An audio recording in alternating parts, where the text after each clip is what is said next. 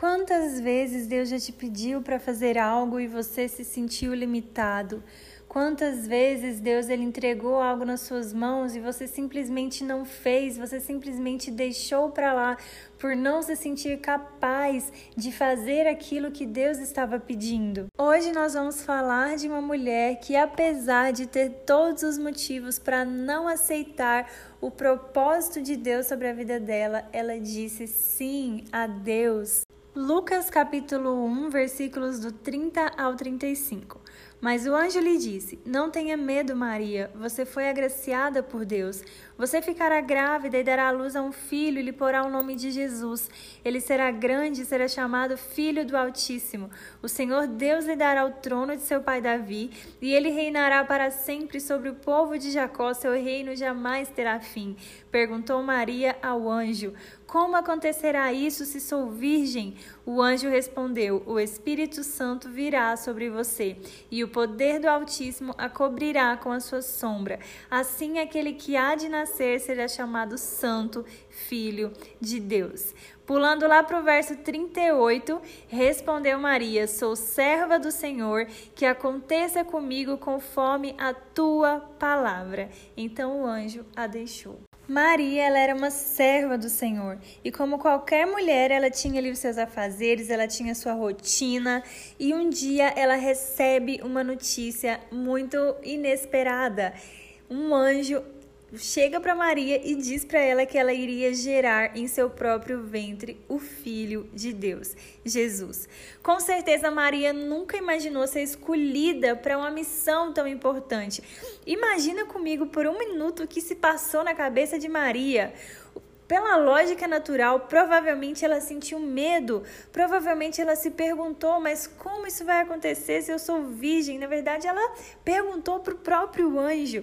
E Maria provavelmente deve ter, ter tido medo. O que será que as pessoas vão pensar de mim? Será que eu vou dar conta dessa missão? Por que eu? Porque Maria era humana, né?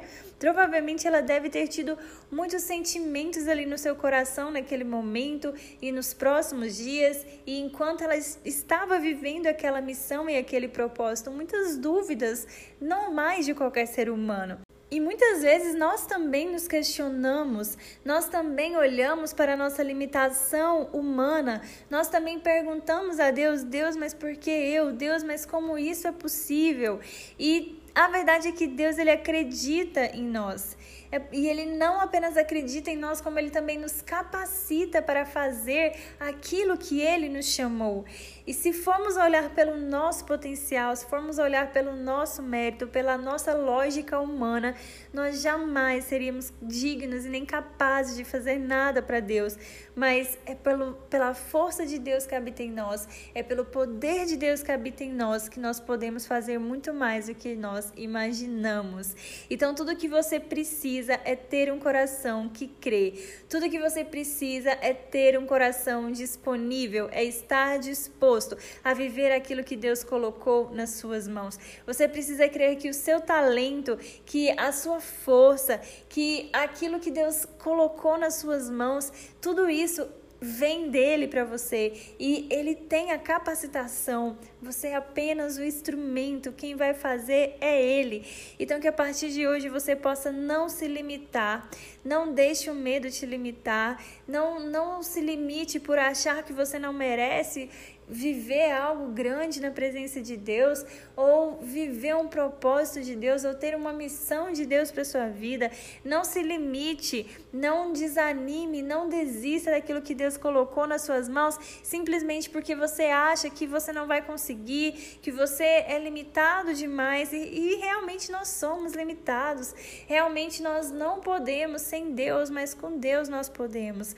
Então que a partir de hoje você comece a crer nos planos que Deus preparou preparou para sua vida, que você comece a enxergar as qualidades que ele colocou em você, que você comece a entender que tudo que você precisa para viver o seu propósito, o seu chamado, a sua missão já está em você e que você não desista daquilo que Deus colocou nas suas mãos, porque se você recuar, se você desistir, você vai deixar de viver um plano maravilhoso que Deus tinha para você. Se Maria tivesse recuado, ela teria deixado de ser, de viver, né, o privilégio de gerar o Salvador.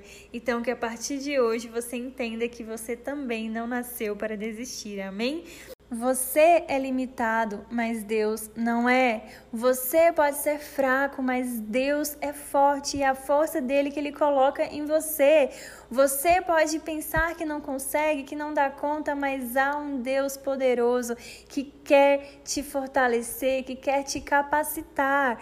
Eu espero que de alguma maneira essa palavra tenha te incentivado e tenha falado com você e amanhã a gente se encontra aqui novamente. Um beijo para você.